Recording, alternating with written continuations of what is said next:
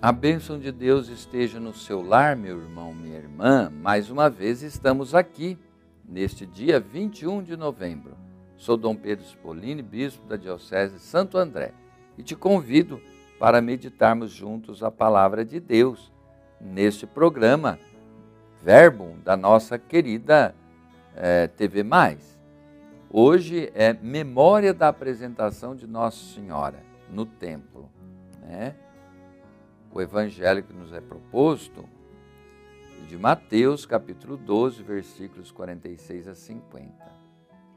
Vamos ouvir com atenção. Jesus falava ainda à multidão quando veio sua mãe e seus irmãos e o esperavam do lado de fora. Esperavam a ocasião de lhe falar. Disse-lhe alguém: Tua mãe e teus irmãos estão aí fora e querem falar com você.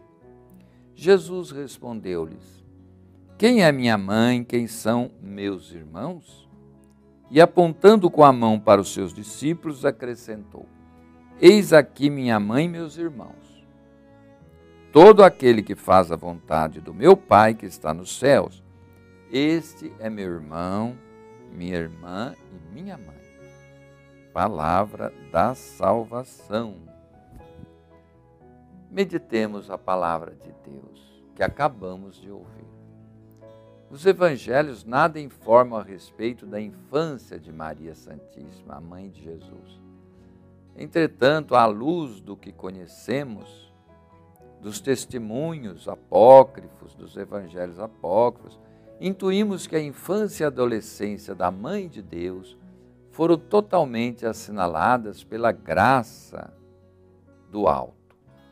Mesmo sem levar em conta as dificuldades históricas dos evangelhos apócrifos, aqueles que a igreja não aceitou oficialmente, podemos entrever uma clara mensagem que emerge da festa da apresentação de Nossa Senhora.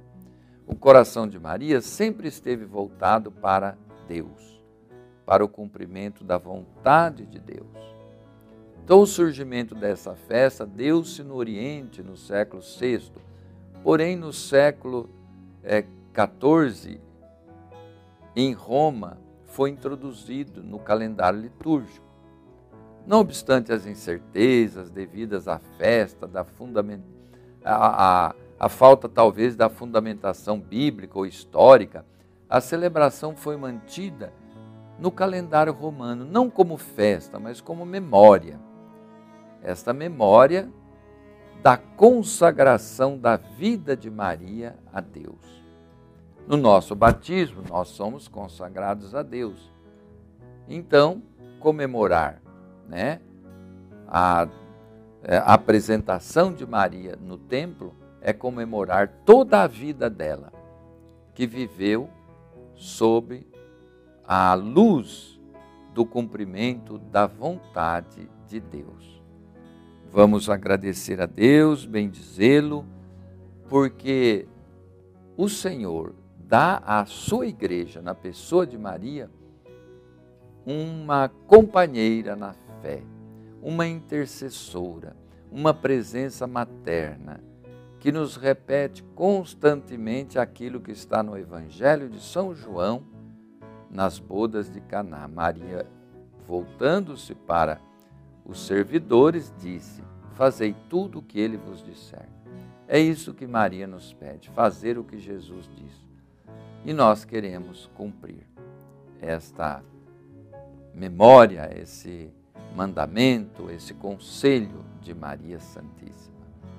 Que por sua intercessão hoje todos sejam abençoados, os doentes, os desanimados, os fracos, os distantes. Coragem, meus irmãos, Deus caminha conosco e nos dá essa mãe amorosa para nos ajudar na nossa caminhada. O Senhor esteja convosco, Ele está no meio de nós. Abençoe-vos o Deus Todo-Poderoso, Pai, Filho, Espírito Santo. Amém.